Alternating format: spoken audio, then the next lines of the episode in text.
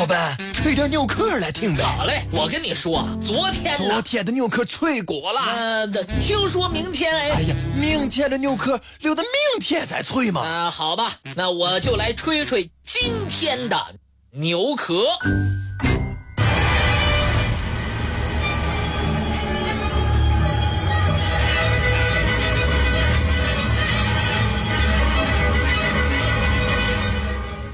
巴西是一片神奇的土地。要认识它或了解它的史前，是一件很困难的事儿。在巴西，考古发掘大部分要归功于运气，归功于外行人的努力和勤奋。正因为如此，一位叫路德维希·施维恩哈根的奥地利哲学家和历史学教授。捷足先登。一九二八年，路德维希第一个在他所著的《远古巴西史》中详细描述了充满神秘色彩的七城。至此，七城成为考古学家和历史学家蜂拥而至的新热点。巴西七城在特雷西纳的北边。位于小城皮里皮里和里奥龙格之间，它的纬度差不多是在赤道上，离海边只有三百多公里。初到七城的人会发现，这里没有杂乱的先前被层层叠放的石头残留物，没有带着尖尖的棱角和人工雕刻条纹的独石柱，而是一处。神秘的、乱七八糟的所在，和圣经中所描述的被贴上天用烈火和硫磺消灭掉的罪恶之地十分相似。这里，石头被烧焦了，被可怕的暴力融化了，大火把这儿的一切都吞噬掉了，离我们肯定非常的久远，在这儿。稀奇古怪的石头造型和被分成数段的怪物巨兽，别别扭扭地刺向天空。然而，科学家在七城还没有挖掘出人的尸骨。从考古学家精心绘制的复原平面图，我们可以看到，七城周围的界限是一个相当精确的。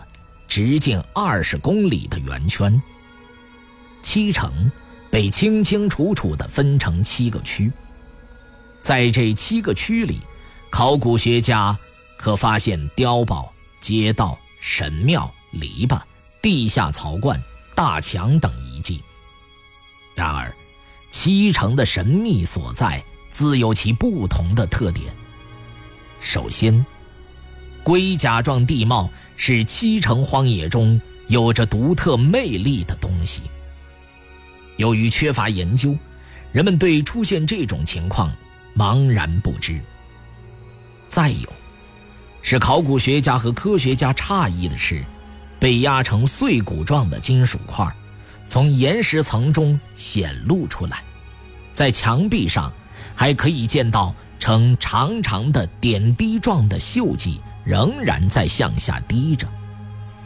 这些现象都是怎么产生的呢？到目前为止，还没有一个人能够拿出被公众认可的证据。然而，最令考古学家和科学家不能理解的是，是谁在岩壁上画了那些画？那些画又意味着什么？这些史前的艺术家们。在岩壁上画圆圈、轮子、太阳、圆圈中的圆圈、圆圈中的四角、十字和星辰的变体。有一幅画是这样的：首先是一条直线，在线下摆动着四个如同五线谱的球体。由于史前的人不认识记谱符号，这些东西肯定另外有一种意思。画上有一个古印度浮雕，虽然它所显示的是九个五线谱头的在中线之下，两个在中线之上。印度研究人员根据梵文鉴定，这块浮雕描绘的，竟然是一种飞行器。这些岩画中最具特色和给人印象最深刻的画，是有宇航员的一面墙。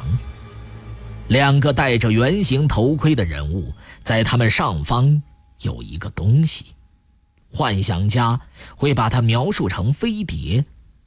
两个人物之间缠绕着一道螺旋线，上边还有一个人的形象。看了这些岩画，人们不禁要问：难道七成的居民真的见过宇航员和飞行器吗？这些宇航员来自哪个星球？他们到七城的目的是什么呢？七城曾经相当繁荣，它是怎么一下子变成一片废墟的呢？谁又能解开这一个历史之谜？